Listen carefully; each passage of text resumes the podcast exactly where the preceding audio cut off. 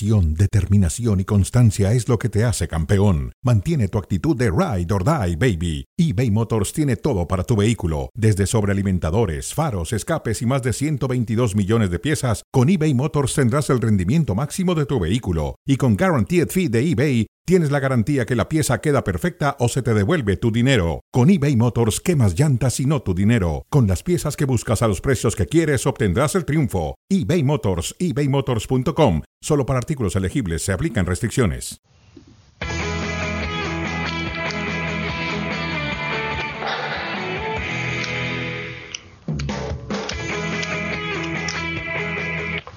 Gusto saludarlos en Fuera de Juego con Barack, con Alex, con Alexis. Igualmente acá estamos ya para ir dando cuenta de lo que se sigue cocinando. Todavía no es oficial, pero ayer platicábamos de prácticamente ya un acuerdo casi cerrado entre Antoine Griezmann y el Atlético de Madrid para que el francés vuelva a ser futbolista del conjunto colchonero después de un paso agridulce, por decirlo menos, Barack, del Griezmann por el Barça.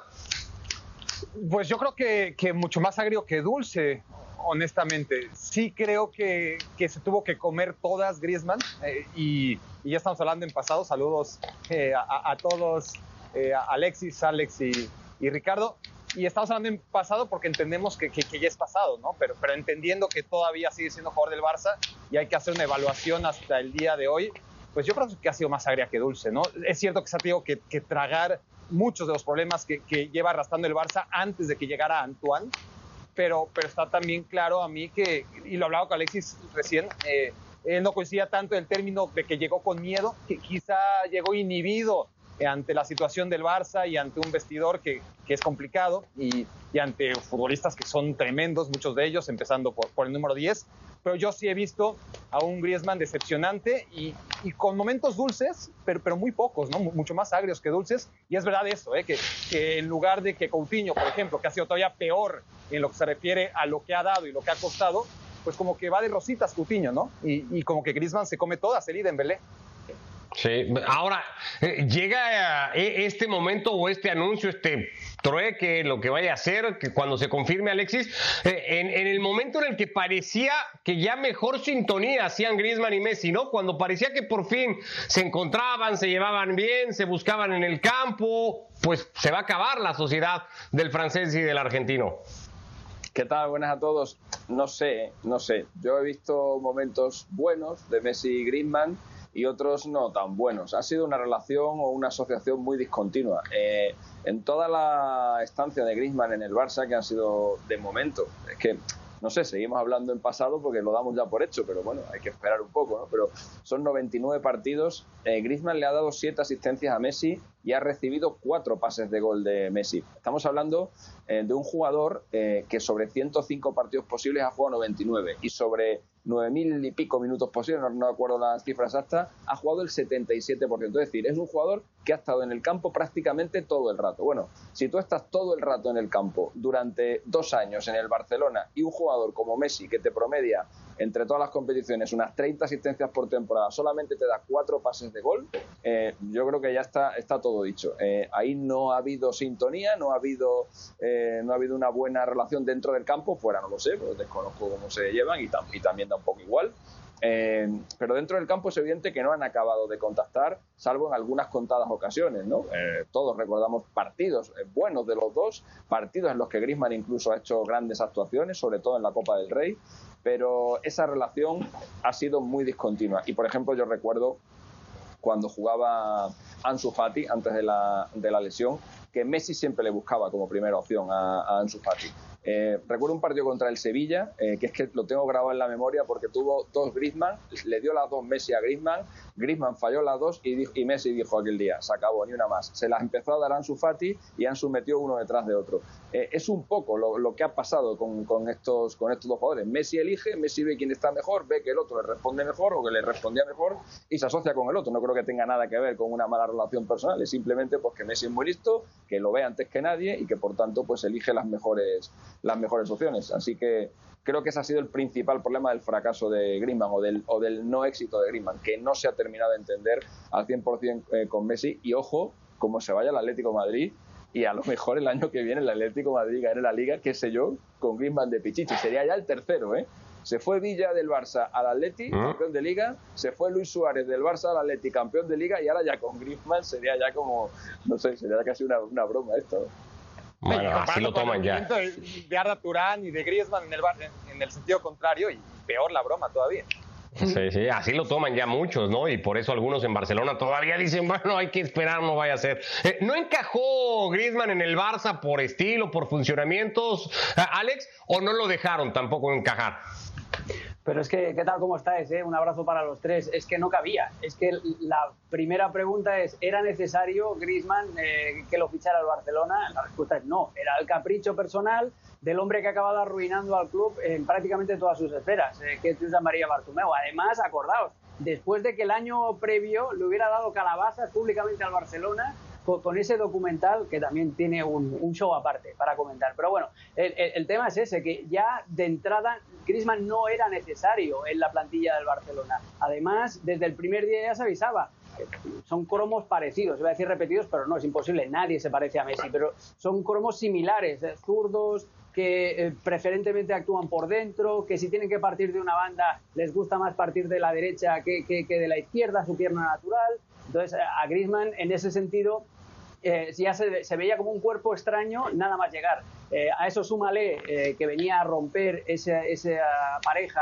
esa sociedad con Luis Suárez y, Leo Messi. Eh, añádele también que en la primera temporada con Valverde eh, le tocaba jugar de extremo por izquierda, pero que cuando el Barcelona no tenía la pelota era él el que tenía que hacer el recorrido defensivo para convertirse en el cuarto centrocampista. La verdad es que eh, ni era necesario ni tampoco las circunstancias lo, acabaron de ayudar y su personalidad tampoco acabó de, conectar nunca con el Camp Nou, a, pesar de ser un tipo con una actitud muy jovial, muy juvenil, pero con el Camp Nou nunca acabó tampoco de conectar entonces es, el mal menor del Barcelona, deshacerse de Griezmann eh, porque la economía así lo, así lo indica. Una vez que apuestas porque tu locomotora sea Leo Messi, pues tienes que hacer como los hermanos Marx en aquella película, en el oeste. Tienes que desballestar todo el tren, eh, tienes que cargarte a todos los vagones para alimentar a esa locomotora que es Leo Messi. Eh, el, el asunto aquí rápido, Ricardo, es que cuando llega Neymar es con la idea de que a largo plazo tome la estafeta de Messi, ¿no? Que, que sea una sucesión natural, que jueguen juntos un rato y no se contaba con que Neymar se iba a cansar y que Messi nunca iba a bajar su nivel, sino al contrario, que mientras más veterano iba a estar mejor eh, física y futbolísticamente eh, en la época de Neymar. Acaba como acaba lo de Neymar, que, que no es necesario repasarlo, y entonces se piensa que, que entonces Griezmann ¿no? será el nuevo futbolista indicado para en un mediano plazo, ya no tan largo, ser la estafeta que, de Lionel Messi cuando se vaya. Resulta que Neymar ya se fue, resulta que Griezmann está a punto de irse y que a Messi a los 35 años lo está fichando otra vez, ¿no? Es como el abuelo que acaba enterrando a toda la familia, ¿eh? claro. dice, me voy a morir, me voy a morir y acaba enterrando a todos los parientes. Sí, sí. lo digo. Así está. Todo esto va, a llevar, si se concreta lo de Griezmann, casi con un hecho también, eh, Alexis, ya dices tú, hay que tomarlo con calma, pero casi con un hecho a Saúl llegues al Barça. ¿Va a tener espacio, eh, Saúl, para jugar en este Fútbol Club Barcelona?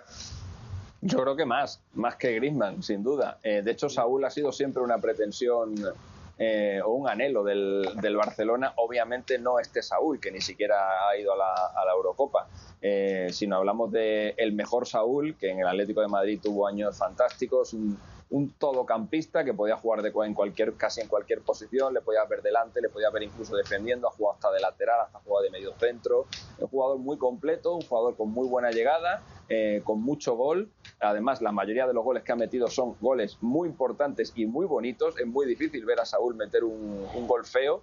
Eh, y ha sido siempre una pretensión del Barça. Lo que pasa es que el Atlético de Madrid, obviamente, eh, le tenía como una de, de sus grandes joyas y no, y no quería soltarle. Y para Simeone siempre ha sido un jugador muy, muy importante. Pero claro, ¿quién es más importante para el Atlético de Madrid?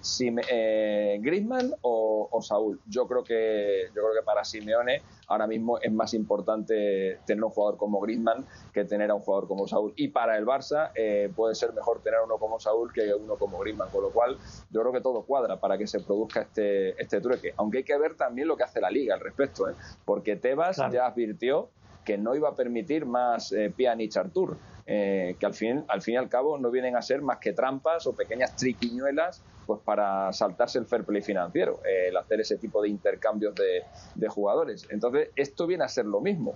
Eh, pero claro, en ningún caso nadie puede pensar que ahora mismo el valor de mercado de Griezmann es el de, el de Saúl Níguez. Con lo cual vamos a ver cómo lo hace el Barça, cómo lo vende y a ver cuál es la decisión que toma la, la liga al respecto. Eh, eh, queda también el tema morboso, si se quiere, Alexis, de cómo lo va a recibir eh, el Metropolitano. ¿Importa mucho? ¿Se fue muy mal Griezmann con la gente del Atlético? ¿Cómo esperarías esa parte? Bueno, ya, ya tienen experiencia en, recibir de nuevo a, futbolistas que se fueron. Diego Costa, Felipe Luis, el Atlético de Madrid conoce perfectamente además Fernando Torres, en circunstancias muy diferentes, pero, pero Fernando Torres. Entonces, sí, eh, la afición del Atlético de Madrid puede perdonar. Además, eh, Griezmann, va, si llega, va a llegar de la mano de Simeone. Y a Simeone no se le discute absolutamente nada en el Atlético de Madrid. Es decir, si Simeone da el ok, se le da el seal of approval, eh, el, iba a decir el Calderón, no, el, Metropolitano va a acabar adoptando de nuevo a Antoine Griezmann, siempre y cuando Griezmann vaya con la actitud eh, necesaria, ¿no? que yo creo que debería ser debería tener muy pocas luces si, si Griezmann eh, bueno, bueno, bueno, en, un, plan de estrella. cosas, cosas más raras han visto Barack, pero yo creo que, que Griezmann en este sentido entenderá perfectamente lo que necesita para reconquistar a la afición del, del Atlético de Madrid. Una vez concretado el trueque, habrá que ver cómo em, podríamos imaginar al equipo de Simeone ya con Griezmann y con lo que tiene hoy actualmente eh, un 11, digamos, o las distintas. Ese es un buen ejercicio para tal vez la próxima semana con Alex ir viendo cómo podría acomodar Simeone a sus eh, futbolistas. Eh, tercera entrega de la novela Florentino Pérez, nuevos audios revelados el día de hoy. Estos tienen que ver con ataques muy directos a la famosa Quinta del Buitre, entre ellos el propio Emilio Butragueño, hoy el director de Relaciones Institucionales Internacionales del Real Madrid, un tipo al final del día cercano a la directiva de Florentino y que se ha visto pues muy señalado por los audios que decía ah, y, daba a conocer hoy otra vez el diario y que tienen a, Florentino como gran protagonista. Los escuchamos ahora, Alexis. ¿Cambia todo esto que se viene contando y la narrativa de los últimos días con la figura de Florentino? ¿Qué tan afectada se ha visto en los últimos días en Madrid eh, al presidente del Real Madrid? No, yo creo que es que yo creo que el, que, el, que, el, que el, contenido de los audios es lo de menos. Y es que lo que, lo que piensa Florentino de todo el que le rodea, yo creo que quien ha mm. estado con él cinco minutos ya lo sabe, porque no es, no es alguien que se, que se guarde. Luego le ves en las entrevistas en la radio y dice, fue qué hombre más comedido, qué hombre más recatado, qué hombre más precavido. No tiene nada que ver. Cuando le ves fuera, cuando, cuando, cuando estás en otro ambiente, es, eh, como solemos decir aquí en España, es un boca chancla importante. Es que no, es que no, no, no, no, no deja títere con cabeza. Y es muy raro que una persona de su prestigio, una persona de, del éxito que él ha conseguido, que, que, no le falta de nada, que, que, es una persona muy reconocida, una persona muy poderosa, no solamente por ser el presidente del Real Madrid, que ya con eso es una de las personas más poderosas del mundo, sino porque además es el dueño de una de las empresas más grandes también que hay en el mundo. Eh, y sin embargo, eh, es, tan, es tan raro verle, eh, verle en estas historias, verle buscando, buscando, el, buscando el lucimiento personal, porque claro, cuando tú a todo lo que tienes a tu alrededor te parece malo, a todo hablando mal, y pronto te parece que es una mierda, esto, eso es lo que realmente estás diciendo, oye, que el barco va para adelante por mí, porque todo lo que hay a mi alrededor no vale para nada, son todos horribles, este es, este un, este es un desastre, este es, este es lamentable, este es un zoquete, este es idiota, este es un normal, ha dicho un montón de cosas de jugadores y todo va dirigido a lo mismo, porque el Madrid sigue ganando títulos, sigue ganando Copa Europa y la gente dice, bueno, pues si todos estos son idiotas eh, y el único que es listo es él, pues todo esto es por él, ¿no? Y no sé yo por qué Florentino tiene esa necesidad de reivindicarse y tal, cuando todo el mundo le reconocemos el éxito, el que, ha una, que es una persona, eh, un triunfador absoluto en la, en la vida, pero chicos, cuando, tiene, cuando, cuando le sale el fan que lleva dentro, cuando le sale el aficionado que lleva dentro, cuando sale el niño que, tiene dentro, es que de verdad, eh, hablando mal y pronto, es una persona insoportable. Bueno, acá está la tercera entrega de los audios de Florentino, parte de lo que ha dicho concretamente, ya decíamos, sobre esa quinta del buitre.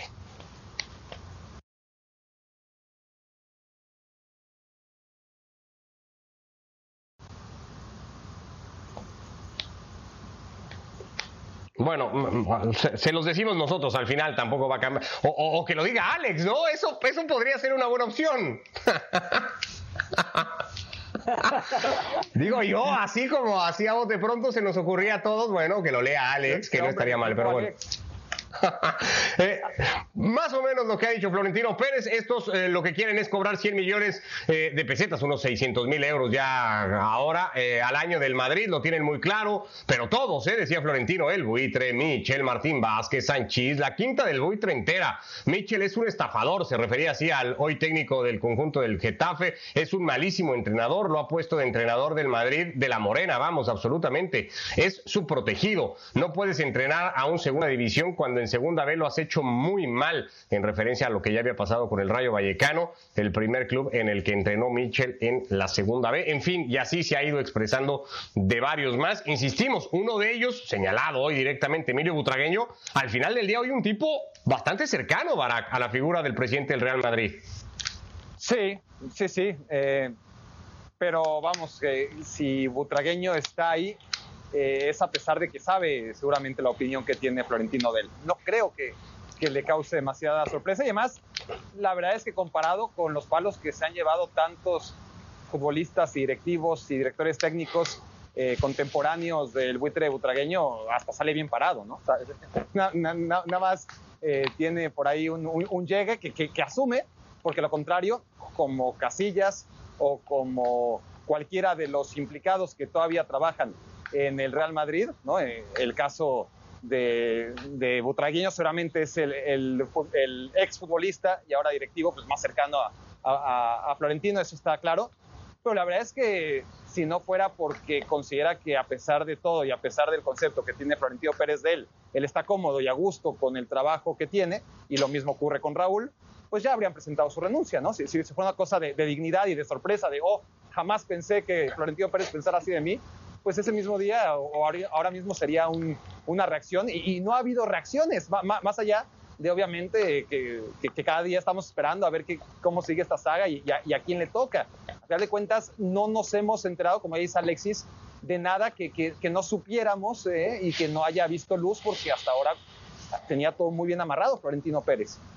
Un síntoma, un, síntoma más de la debacle, ¿no? De, que hemos estado hablando, eh, la, Superliga anunciada mucho antes de que realmente estuviera bien amarrada, el hecho de que el Real Madrid no tenga un solo representante en la Euro, en los momentos lúcidos de Florentino Pérez, yo creo que no habría permitido que, que pasara. Y esto es otra señal de debilidad, ¿no? Más para Florentino Pérez. Ahora, aquellos que están siendo implicados, pues bueno, están cómodos dentro de todo porque seguramente ya saben de todas formas lo que representa Florentino Pérez y, lo que dice Alexis, ¿no? Que, que, por ahí puede hablar, hablar y hablar, pero mientras les pague y, les ponga una posición honorífica más allá de lo que piense de ellos, pues ellos están muy contentos.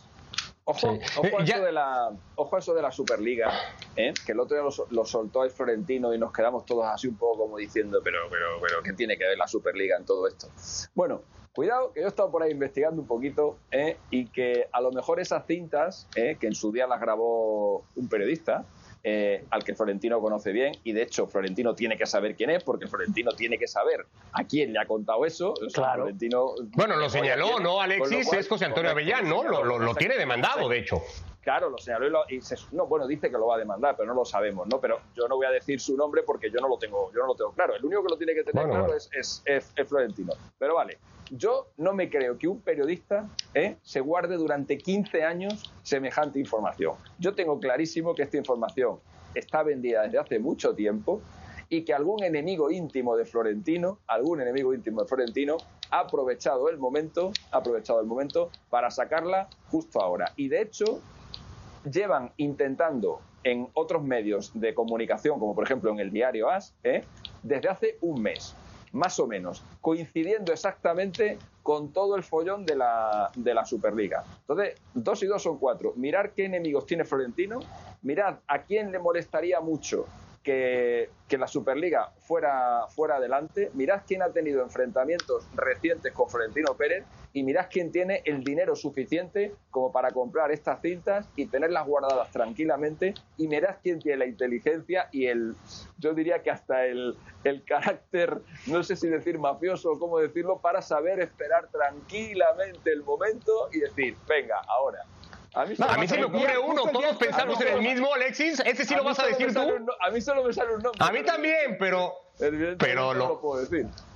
Ah, bueno, pero creo que todos estamos en, lo mismo de quién podría ser. Ayer hablábamos y no sé si vamos a poder estar agregando mucho más del tema porque habrá varias entregas todavía más. Eh, seguramente esto no va a acabar acá, Alex. Y tú planteabas un ataque, entre otras cosas, hacia el legado que pueda dejar Florentino Pérez como presidente del Real Madrid. ¿Cómo nos vamos a acordar de este episodio? Y a eso quiero ir, ¿no? En dos o en tres años, ¿se va a ver realmente comprometido el legado de Florentino o va a haber pasado de noche? Como otros muchos escándalos que al día siguiente parece que no hubieran sucedido, ¿no? Se nos olvidan a todos. Sí, y a gran parte de la prensa en España también se lo olvida, porque, y eso lo sabe mejor que nadie Alexis, eh, ha habido periódicos, ha habido emisoras de, radio, ha habido televisiones que han obviado el tema por completo. Eh, entonces, no lo sé, no sé lo que va a suceder porque hay que esperar a ver qué, calado, qué impacto tiene, porque estamos todavía en un breaking news, estamos todavía en una noticia en, desarrollo. Según dicen, hay más audios, hay uno en especial acerca de Luis Figo que parece que es muy, muy jugoso. Y hoy también, para meter más contexto todavía acerca de eso, del ataque al legado de Florentino Pérez, eh, el periodista Francesc Garriga en, Cataluña Radio, eh, que estuvo durante muchos años de corresponsal en, en Madrid, ha anunciado, ha dejado, ha deslizado que en Madrid se está preparando un documental sobre Florentino. O sea que esto igual solo, es el, avance de, la carga final. ¿no? Yo creo que le están haciendo mucho daño por eso, porque Florentino, y, lo repito cada vez que hablamos del tema, tiene 74 años, quiere dejar el legado, quiere ser el Santiago Bernabéu del siglo XXI y le están dando duro porque le están quitando la careta. Todo el mundo, como decía Alexis, todo el mundo más o menos en el mundillo sabía exactamente eh, este lado oscuro, este lado Darth Vader de, de Florentino Pérez. Lo que pasa es que ahora, claro, queda totalmente expuesto. Yo creo que hay que diferenciar también dos, dos cosas. Una cosa es el chisme, que a mí me da absolutamente igual lo que piense Florentino Pérez del Papa de Roma, eh, que, diga lo que quiera, pero otra cosa son eh, esas ya ah, grabaciones en las que admite que está presionando a medios de comunicación y cosas tan graves como medios de comunicación públicos, como Televisión Española, que quita y pone, que a este lo, ya me han dado un premio porque este otro tertuliano ya lo quitan de, de, la mesa porque le han rescindido el contrato, etcétera, etcétera. Eso y alguna otra insinuación de un posible delito como un cobro de comisiones, eso es lo que es verdaderamente grave. Pero no nos olvidemos, y acabo, que esto es la difusión de unas grabaciones privadas y que sí, que podría ser legal, eso ya lo decirán los jueces, pero que yo considero que son amorales y son muy poco éticas.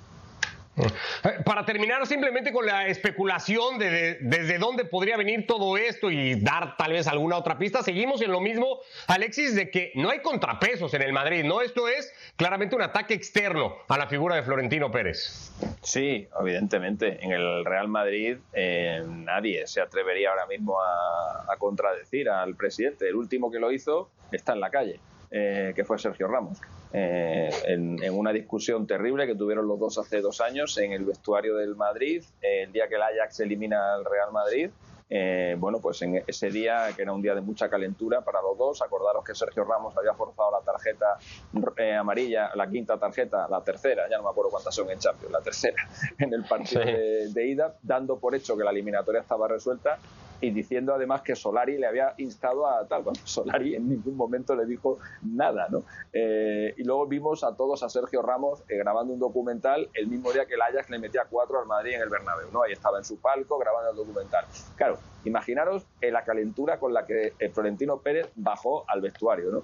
y no tuvo mm, no tuvo otra que encontrárselo allí y claro hubo un choque allí hubo un choque allí brutal Sergio Ramos le dijo a Florentino Pérez de todo eh, y Florentino Pérez, eh, que en otras ocasiones por muchísimo menos se había cargado a la gente, como pasó por ejemplo con Fernando Hierro, al que por muchísimo menos lo echó del Madrid, pues aquel día tragó pero se lo apuntó. Y Sergio Ramos este año pues se ha dado cuenta de, que, de, que, Florentino pues no tenía ninguna, ningún interés en, en renovarle, con lo cual yo creo que no hay nadie dentro del club incluso gente implicada en estas grabaciones, como puede ser Casillas, como puede ser Raúl, como puede ser el propio Butragueño, nadie ha abierto la boca, ¿no? Lo cual, eh, esto evidentemente viene, evidentemente viene de fuera. Eh, no sé si algún día lo sabremos, no sé si algún día saldrá a la palestra el, el, nombre o los nombres de los, de los implicados, pero vamos, que es una, que es una historia que viene de, fuera del Madrid, de eso, vamos, de eso no tengo ninguna duda. Esto pasa siempre cuando tienes mucho poder. Entre poderosos entre poderosos, eh, así es como se, hay que. Si, si, si, solo hay que ver el padrino. Solo hay que ver el padrino para enterarte de cómo. En el padrino está toda la vida condensada. Ahí está, todo, es, ahí está todo. Es un poco de sabiduría, Alexis. Ahí es que no, no hay mucho misterio. Por eso es mejor no estar tan arriba. Es mejor siempre estar ahí en un, en un término medio. Yo, yo bueno, pues seguiremos. En apertijo. Yo sigo. Eh, nada más, eh, ¿empieza con T o no? No lo sé. Barak. ¿Cuál? ¿E-, ¿El nombre o, el, apellido? O el apellido. No, no, yo vamos a... Bueno, ya. Lo dejamos ahí. Mejor vamos a cerrar porque además va a haber más entregas y entonces vamos a tener que seguir hablando del tema de Florentino y ver qué, qué, otras cosas más podemos ir agregando al asunto porque seguramente mañana una cuarta entrega y así se irá el fin de semana. Eh, cerramos esta edición de Fuera de Juego con el anuncio a los 37 años del retiro de futbolista profesional de Arjen Robben, que el holandés que se había ido al Groningen en el equipo en el que empezó jugando. Ahí ha decidido dejar el fútbol. Eh, ¿Cómo se va Robben? Que no sé si se exagera si decimos que es a perfil cambiado de lo mejor que hemos visto, no sé si en los últimos 15 o 20 años. Sí, yo, soy muy fan de, de Robin. Eh, no importa inclusive hacerle un homenaje cuando realmente se retiró hace dos o tres años. Está claro que regresó el retiro, tenía esa bonita intención de jugar con el Groningen. Se lesionó desde el primer minuto, desde el minuto 10 en el que volvió su primer partido, lo que fue simplemente poético para lo que ha sido la triste carrera de, de Robin en ese sentido, ¿no? Eh, debuta, se lesiona después de salir del retiro, regresa, juega otro ratito, se vuelve a lesionar y bueno, ahí quedó entonces la carrera de, de Robin en ese fallido intento por regresar. Pero bueno, que sirva para hacerle homenaje a, un tipo que sí, yo, yo considero que obviamente esas lesiones lo disminuyeron mucho. Eh, el papel de Arjen Robben en la historia del fútbol va a ser secundario, seguramente porque las lesiones no permitieron que fuera más. Yo, yo te diría que dentro de un universo de muchos futbolistas que podrían levantar la mano para decir, yo fui el tercer mejor futbolista de esta época, una época en la que claramente hay dos que están por encima de todos los demás, y el tercero ya es discutible, para mí es este. ¿eh? Para, mí lo determinante que fue este cuando pudo, cuando las lesiones lo dejaron, no se lo he visto más que obviamente a los otros dos monstruos que, que están por encima. ¿Así de contundente? ¿Ahí lo pondrías también tú, Alex, o exagera un poco Barack? Cuando estaba en forma, no, no, exagera, cuando estaba en forma. El problema es que Robert en forma lo vimos muy poco, lo vimos muy poco y sobre todo cuando lo vimos tuvo muy poca continuidad porque enseguida se, se lesionaba. Eh, es, es, un excelente, un extraordinario jugador, eh, que tuvo mucha mala suerte con, con, las lesiones, que el físico tampoco, no, era tan guapetón, por ejemplo, como Cristiano Ronaldo, y eso también le, le pasó factura, no era tan mediático. Y, bueno, yo creo que la carrera de, de Robben eh, se resume en esta última temporada que ha tenido con el Groningen, ¿no? Eh, eh, lesión, sufrimiento y redención, porque al final tuvo la oportunidad de, recuperarse a tiempo y volver a los terrenos de juego para, decir adiós definitivamente. Y, es una carrera pues también de dolor, de sufrimiento y de redención. Si os fijáis, tenía una fama de loser tremenda, Robben, por aquella famosa parada de Iker Casillas en la final del, del Mundial de Sudáfrica en 2010, ese uno contra uno, lo marcó muchísimo y no se quitó esa fama hasta la, final de la Champions de 2013, que ahí fue donde eh, contra el Borussia Dortmund marcó aquel gol y ahí ya es donde acabó de consolidarse. Me alegré muchísimo por él, pero claro, después de 2013, ya lo diré bien, eh, volví a tener los mismos problemas de, de, siempre. Cuando estaba en forma, yo creo que sí, que era el tercer mejor futbolista del mundo. ¿Dónde lo tienes tú, Alexis, a Robin? Para mí ha sido uno de los mejores extremos de la historia. Eh, además, tiene una cosa que se le he visto a muy poquitos, se le ha visto a él, se le ha visto a Messi, tendría que pensar para verse a alguien más, que es hacer siempre la misma jugada y que, sea, imposible, pararle. Eh, porque el penal, lo que le llamo yo eso del penalti de Messi, que es perfilarse a la derecha, irse a la media luna y ponérsela al portero, pegar el palo con la comba sin que pueda llegar, esa jugada la ha repetido Messi cien mil veces y no hay, y no hay manera de, de que se la paren. Pues Robben hacía lo mismo y no había forma de pararle y además era un gran profesional. Fíjate que de los cuatro holandeses que estuvieron en el Madrid, era el único en que en el vestuario no tenía un apodo sospechoso. A Van der Bar le llamaban Vodka, Vodka Van der Bar. A Snyder le llamaban Whisky Snyder. Y a Drente y a Drente le llamaban Ron Drente. Y sin embargo, Robin no tenía apodo. Eh, lo que me hace pensar, lo que me hace pensar que Robin, que Robin estaba en casa, que Robin estaba en casa cuidándose y que Robin era un profesional, un profesional como Dios manda. Eh, a, a, pesar de que, bueno, pues de que no tuvo mucha suerte, como habéis dicho, con la con las lesiones y eso le, le lastró, le lastró muchísimo. Eh, y oye, y gracias a Dios que fuera un loser, Alex, porque si no, no tendríamos un ahora mismo. O sea que gracias a Dios. Sí, finalmente, e, esa jugada que por cierto y que Casillas hoy publicaba en redes sociales, una, esa, la tajada que le hacía Robin, y otra, un gol de Robin a Casillas, desparramando a Iker por el suelo y dejándolo sembrado para Casillas reconocer los buenos y los malos momentos de Iker Robin en su carrera y después desearle eh, mucho éxito. Así llegamos al final de esta edición de Fuera de Juego, acá estaremos mañana, pendientes de si hay cuarta entrega, seguramente la habrá, de audios de Florentino y metiéndonos ya todo lo que vaya dejando el tema Copa. Ahí queda la, el dardo lanzado por Alexis, a ver si la gente va más o menos pensando quién puede ser. Oye, Alexis, ¿ya te vas o no? ¿Ya te vas? es buena esa, es buena esa. Esa es buena. No te vayas. habéis enterado de un montón de cosas, ¿eh? O sea que no, no, te vayas. He dado noticias para Abrazo a los tres, que les vaya muy